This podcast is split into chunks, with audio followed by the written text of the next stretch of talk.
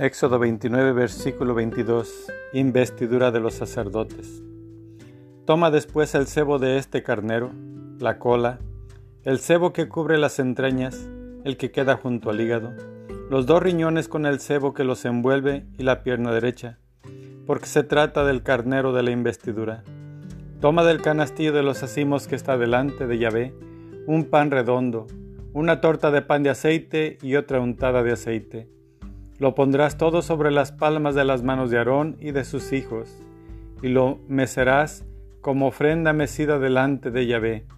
Después, lo tomarás de sus manos y lo quemarás en el altar junto al holocausto como calmante aroma ante Yahvé. Es un manjar abrazado en honor de Yahvé.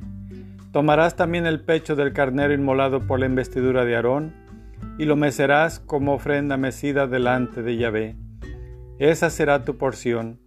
Así santificarás el pecho de la ofrenda mecida y la pierna de la ofrenda reservada, es decir, lo que ha sido mecido y reservado del carnero, de la investidura de Aarón y de sus hijos.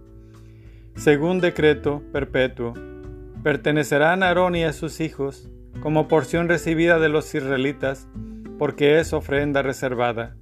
Será reservada de lo que ofrecen los israelitas en sus sacrificios de comunión como ofrenda reservada a Yahvé.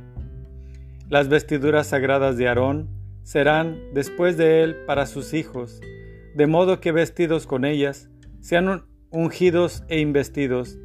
Por siete días las vestirá aquel de sus hijos que le suceda como sacerdote y entre en la tienda del encuentro para oficiar en el santuario. Palabra de Dios.